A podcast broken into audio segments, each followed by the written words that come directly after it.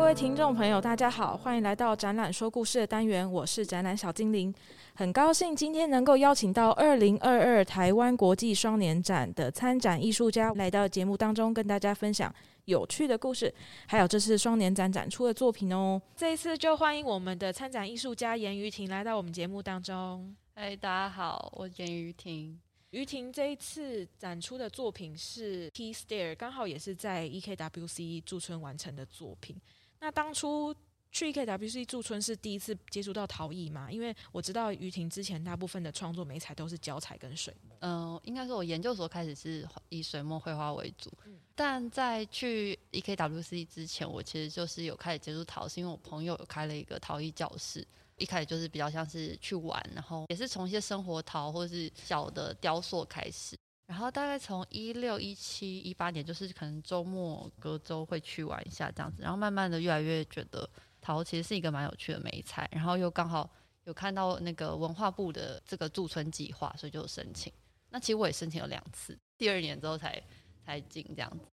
所以 EKWC 这件作品是算陶艺上比较大件的作品吗？还是？呃，其实这个作品在欧陶来讲的话，它的尺幅不算大，嗯、但我觉得对于在台湾或者说我过去比较像是工作室这种中小型的窑炉来讲的话，可能算是比较中型尺寸的作品。嗯、对，所以这件 T 的这件作品是很多复制的小人，然后是有一个嗯穿插的概念，然后这样叠叠叠叠上去，成为一个梯子的意象。嗯，对，远看的话，它会是一个倒 V 型的结构，有点像 T 字形这样子。但如果你近看的话，会发现它其实是一个一个，嗯、呃，有点像跪坐姿态的人体，然后复制了大概十来个，让他们可以彼此扣合或镶嵌这样子。它其实有点模仿木作结构中的榫卯工艺，然后透过这样的方式，其实你的陶瓷物件可以在烧成之后，还是可以调整它的尺幅大小，然后或者是说，你可以根据你的场地去做不同的摆设方式。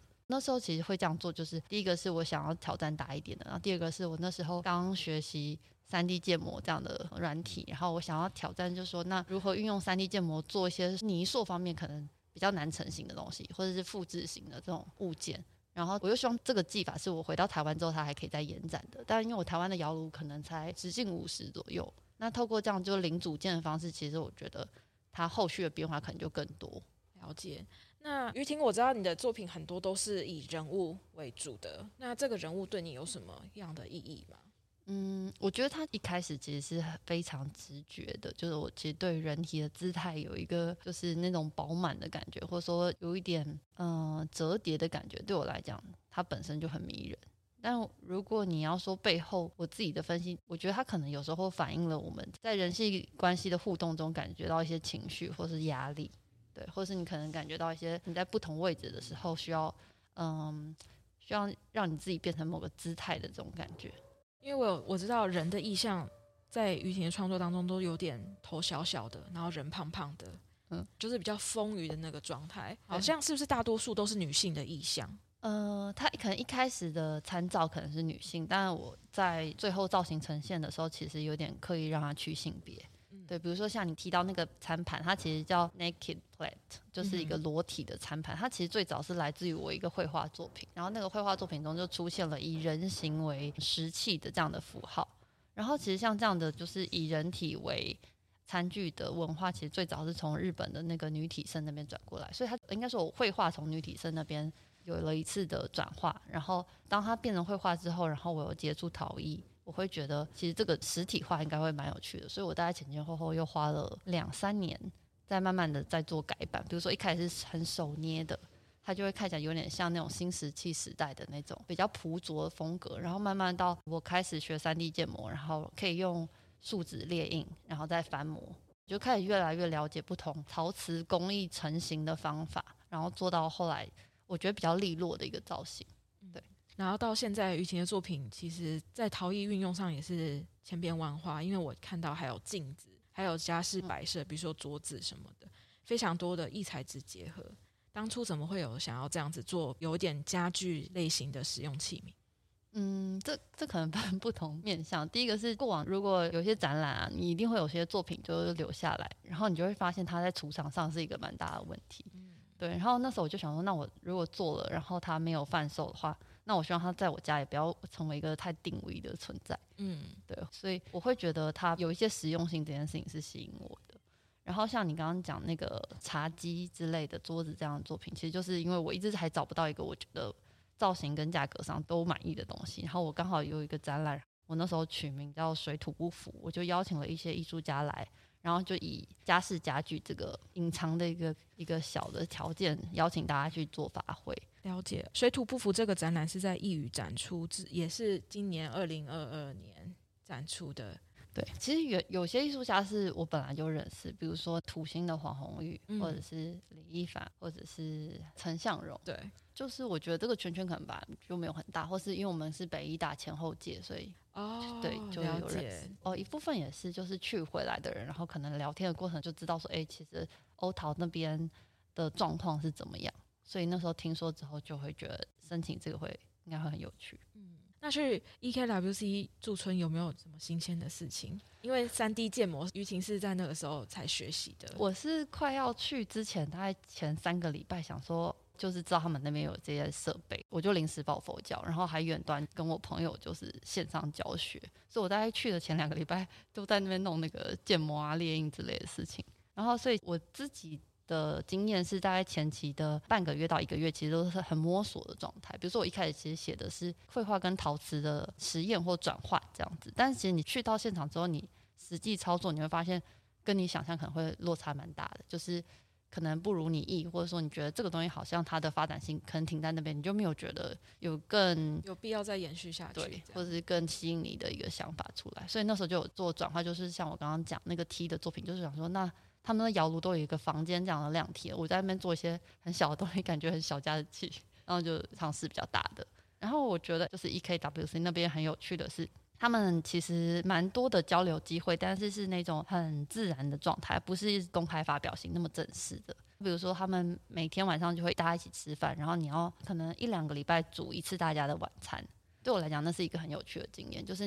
你。一开始大概多少人的晚餐？大概十，我记得好像十六个人。哦，所以一开始的时候去，你会觉得压力很大，是你是一个陶艺的新手，然后你什么媒材都搞不清楚，然后也你的英文也没有办法像中文那么流利，问那么多复杂的问题，然后你要一边接受很多不管是技术上的事情，或者是驻村的一些细项，然后跟你同时又要煮那么多人的饭，还有在餐桌上的聊天，想说那要聊要聊什么？很多不同的刺激都在大概前一到两个礼拜发生，大概第一个礼拜啦最紧张，就是你要去吃饭，你也会觉得哦压力很大，然后要煮饭压力很大，然后嗯、呃、陶瓷又是一个我觉得劳动力量很大的创作美材，嗯，对，所以我就觉得哦前两个礼拜真的是非常累，但到其实到后期的话，你就会发现，其实一切慢慢驾轻就熟之后，就觉得嗯、呃、你可以开始跟大家分享你创作上的碰到的。问题，或者说你今天做了什么？你什么时候入入窑啊？你的釉药实验怎么样？其实大家餐桌上都还一直在讲陶，这一个其实感觉蛮宅的一个 驻村计划。对，大家就是都在讲陶艺上各式各样的事情。我之前有跟那个向荣聊天的时候，他就说：“哦，我们去的跟我们当初写的都不一样。” 就觉得也，也有人一样，也有人非常就是。欧欧洲那边，对他们可能一开始那个模型都已经带去了，然后就去，然后马上就非常做一个怎么讲，速度超快，然后压很多东西，然后直接组装什么的那种很大型的，他目标非常明确的那种作者也有，然后但去，然后就是把图拿来乱丢，或者比较表演型的也有，对，就是一个很多元的储存空间，对，因为他我记得他是有很多来自不同背景的创作者，比如说设计，嗯。哦，雕塑、录像什么的都有各种的，好像有人类学还是考古之类的。那时候陈向荣去的时候，哦，真的哦，对对，他总借一些不知道什么生物的骨头出来翻，好像可能要做类似修复的东西嘛，我也不太确定。然后，嗯，他最近有一个叫那个就是声音的，嗯，就是他开始有一些比较像音乐家去，然后用陶瓷媒材作为延伸，这样。哦，声音也是很有趣。对，这好像是感觉在台湾比较没有听过的一个结合。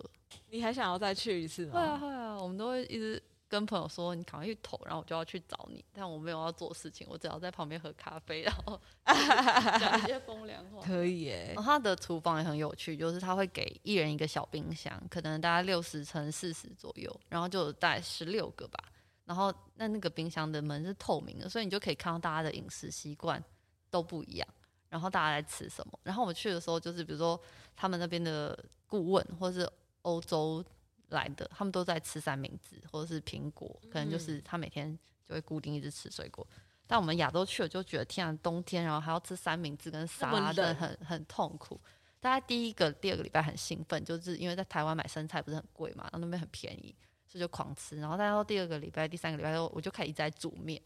所以，但对他们来讲，他们就觉得很怪，怎么会中午然后就在吃，就是感觉对他们来讲可能口味很重的东西。嗯，对，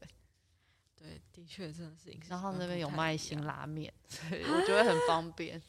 那边该不会有亚洲超市吧？嗯、呃，你要坐火车到那个 Tilburg，大概坐十分钟左右，然后那边有亚洲超市，你可以再找一下，还蛮好找的。然后也有一些二手店跟周末市集，哎、欸，我很喜欢去周末周末市集，对，感觉很听起来很好哎、欸。而且没有乱吃一些东西，就有生蚝，然后跟那个鱼叫什么东西呀、啊？我忘记了，有一种鱼，有点像腌制的，就是他们有点像吊起来，可能连内脏都没有去，就把它丢到盐里面去渍。嗯。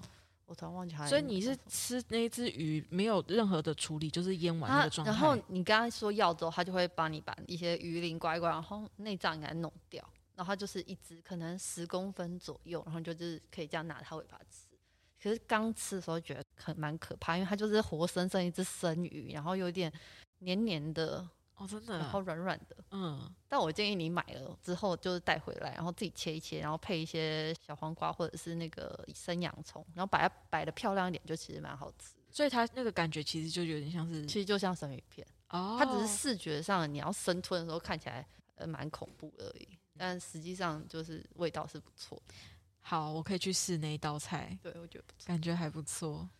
那你当初坐飞机到阿姆斯特丹吗？然后呢，下之后自己拉行李坐火车去 EKWC，还是？因为我很白痴，我就在台湾机场，我就打给庄燕婷，我就说：“哎、欸，我在机场，你在哪里？”然后他就说：“哈，你在机场了。”然后他就说：“不是明天吗？”然后我们两个瞬间当下两个人都很慌张。我想说，一定有一个错了，是我记错还是他错？对，然后后来就是我错，所以我提早一天到阿姆斯特丹，然后我就还没有办法去那个卡贝斯，所以我就是非常临时的。找了一间青旅那种，然后就在那边皇在那边待了一天，然后去先去看皇家美术馆。好了，往好的方面想，就赚了一天，就多多待一天。对，对这也是蛮 有趣的。但其实当下超慌乱，就想天啊，我根本就哪里都不知道，因为我我那时候想说，反正靠庄燕婷就好了，我我也懒得查到底要怎么去。那在驻村的时候，有没有看到什么你觉得最新奇、最特别的设备啊，还是什么？其实对我来讲，因为我我不是陶艺背景出身，对，所以去什么都觉得蛮新奇的。就是窑很大，可能有一个房间的大小，然后喷釉室也很大，然后釉药的那个实验室也有很多各式各样的原料或色料，或者他们的嗯试片的整理都蛮完备的，觉得都蛮有趣的。可能对我来讲，回到台湾影响比较大的是结合数位工法这部分。对，比如说 CNC，然后雷切，然后翻模等等，这个可能是以一般呃教室型的陶艺工作是比较难接触到的工法，因为又更麻烦一点。所以于婷现在回来就是以这些工法做创作，其实都有，就是看需要的造型。嗯。那我们再回归到 T 这件作品好了，因为这一次我们展间有四大子题。于婷刚好展出作品 T 这件作品是放在进行土地共振这个子题里面，想要问一下 T 这件作品的创作理念啊。呃，因为像刚刚讲，就是 EKWC 它其实是一个很欢迎不同背景的创作者去的驻村中心，嗯，这是可能跟其他的陶瓷驻村单位比较不一样的地方。透过有一点像顾问这样的制度，协助这些完全没有陶艺背景的人去那边做一些奇奇怪怪的发想，甚至可能完全跳脱我们平常正常的工序，比如说他可能忽略一些收缩啊，或者是干燥粘合这样的东西，做一些嗯、我觉得比较天马行空的尝试吧。然后我那时候对我自己的规划就是，第一个是做量体尽可能的大，但又同时可以解决它在运输上的问题。透过这种单元的物件，它可能在包装上，或是我未来回到台湾之后，可以进一个比较小的窑炉做烧制这样的工法。所以于婷的作品，我看到很多是，比如说实用器皿，就是有配釉、上釉的。有一个你是雕塑，我印象很深刻，你是拿那个釉下彩铅笔去画那个线条，有点像是嗯笔摩擦在它们上面的那种感觉。哦、我觉得那件作品很有趣。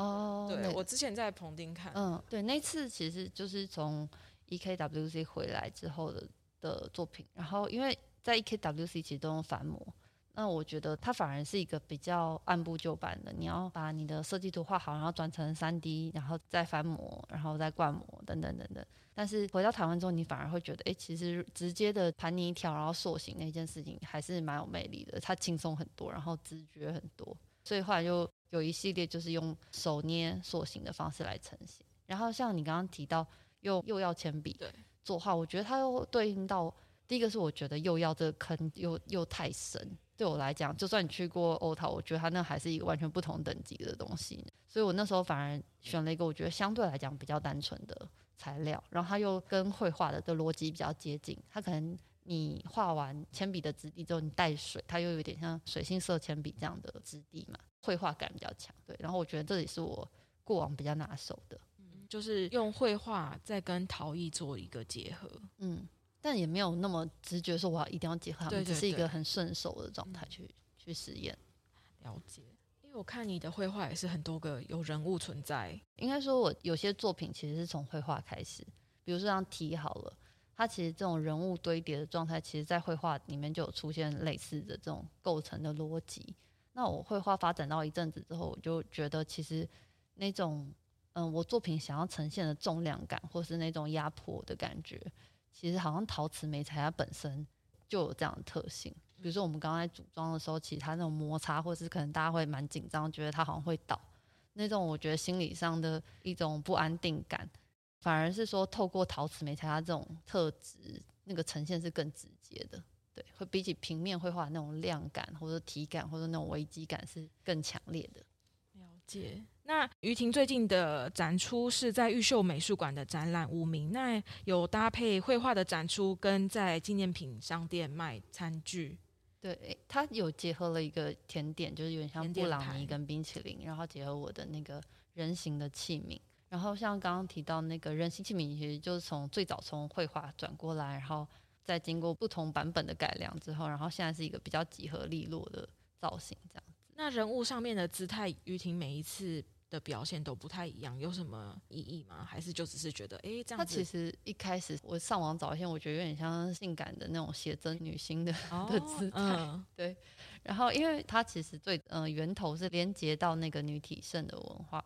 那我会觉得其实身体跟食欲，或者说在连接到性欲这部分，好像其实它中间有一些可以玩味的地方。所以那时候在做这个餐盘的时候，我就很想要邀请不同的。可能是餐饮类的创作者一起来来玩这个计划，他可能用身体，然后食欲、性欲这三个做连接，然后去发想一道料理，然后也可以提供给他的可能他的客人这样。然后我会觉得这是一个好像不太同于以往的展出方式，因为平常的陶瓷呈现可能都比较静态，然后不太能摸。然后，但我觉得如果可以透过实际的、呃、使用这个餐盘，会是蛮有趣的事情。对，然后那个时候在。呃去年就有跟土星在台南办了一些有点像联名的活动，我们那时候就找了三家帕里帕里，然后二子跟那个加加加三个咖啡厅，然后就推出了他们自己的限定的餐点这样子。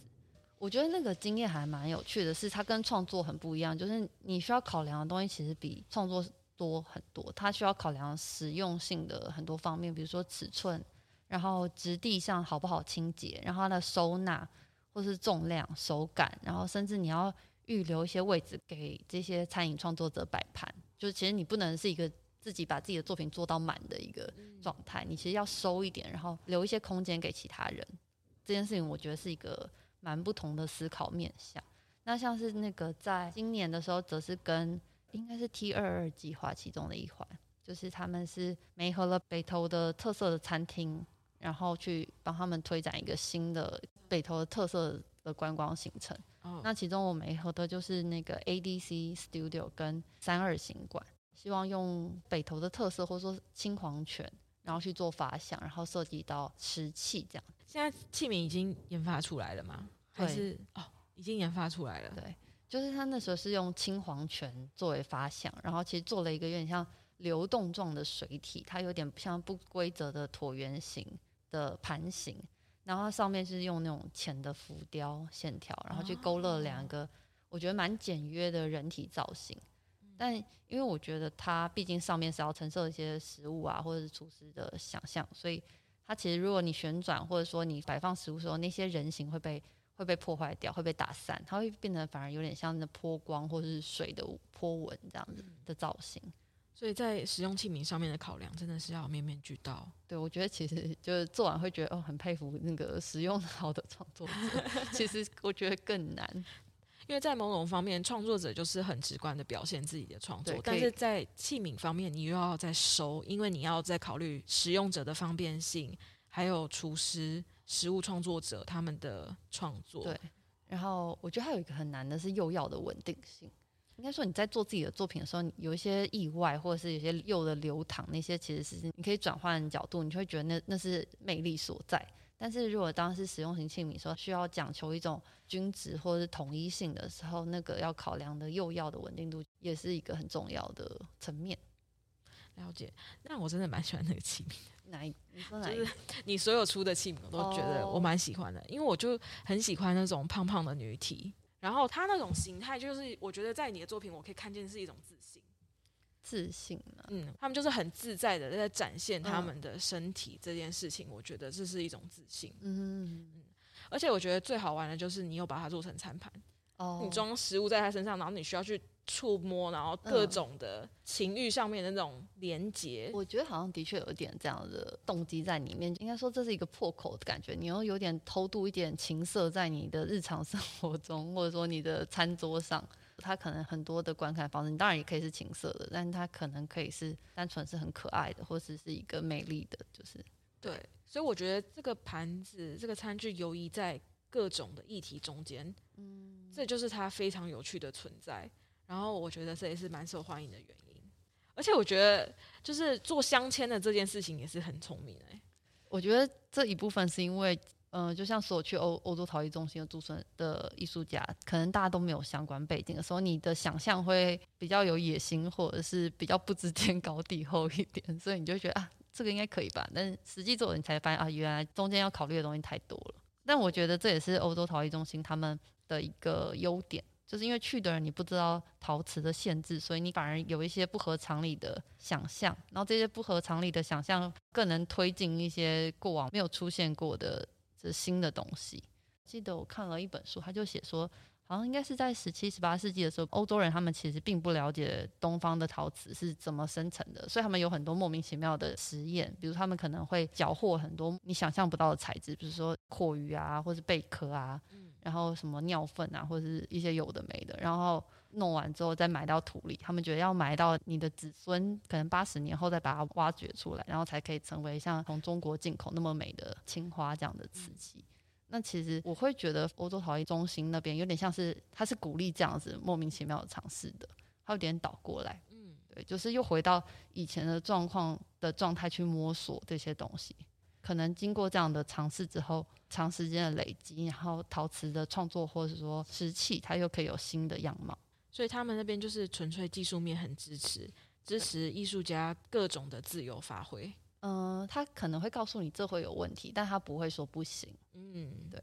那通常在台湾的工作室，他可能有很多营运上的限制，或者说现实面要考量的话，就不会让你做那么疯狂的实验。了解。我自己在做陶瓷创作的时候，其实我觉得非常的直觉。我有点刻意不想要让它好像有一个很明确的命题。对，比如说可能在绘画的创作的时候，因为长期受的那个训练，可能会觉得有很多面向要思考，可能会处理它跟过往的水墨绘画的关系、你的笔触等等。但是回到陶瓷的时候，因为对我来讲，我是新手，或是我完全是一个门外汉，所以反而我更专注在解决技术的问题，或者是造型的问题。就是议题或说要反思什么这部分、批判什么这部分，对我来讲，嗯、放得蛮后面的，不是我在主要思考的点。然后我目前对我就比如说像这一次的那个水土不服，邀请了大概七组的艺术家来创作。那我觉得比较有趣的是，我喜欢看到他们就从不同的角度切入陶瓷美彩的时候，他们怎么结合他们过往的创作经验。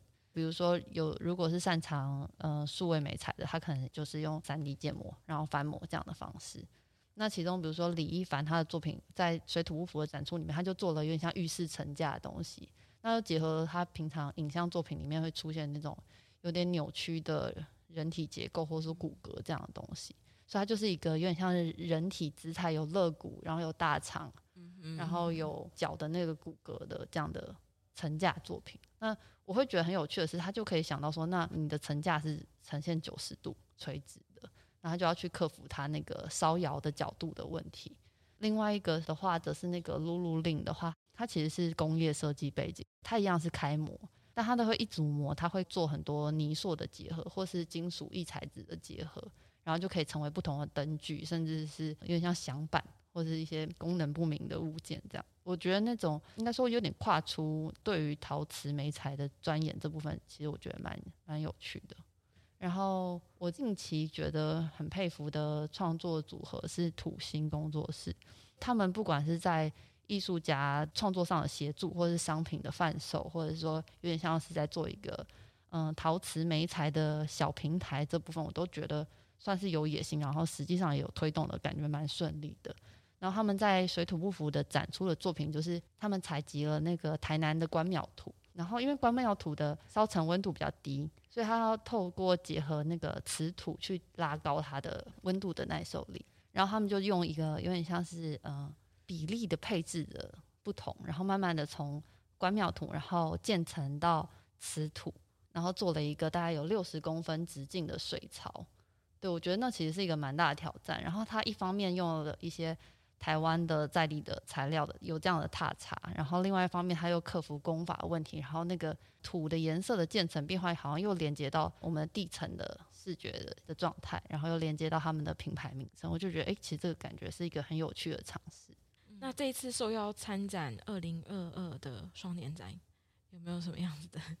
心情应该蛮出乎意料的，真的哦。对，然后我刚好稍微看一下，就是其他展出艺术家瞄了一下，就很非常期待。对，好。我觉得，比如说在彭丁来讲的话，其实大家都还蛮愿意跟你聊创作，或者说聊对这个媒材的好奇。比如说在彭丁的作品，它其实本来就是比较亲民的，它的门槛没那么高，你可以很单纯的欣赏它的造型。对那个姿态，我并没有真的想要讲什么太艰深或是太沉重的议题。然后我觉得陶瓷这美材其实这几年好像在台湾就是有越来越受欢迎。然后一部分是我觉得它对于初学者来讲，它是一个也是可以很直觉，就是去形塑你的想象，去捏捏出你的想象的东西。然后对于稍微入门一阵子之后，你会发现它的坑其实很深，可以其实可以研究很久。的确，就是不管是不同阶段都蛮适合的美材。我觉得可以比较明显感觉到这几年，就台湾的一般观众对于这个美材的好奇心或跟兴趣。谢谢于婷今天来到我们的节目当中，谢谢大家，拜拜，拜拜。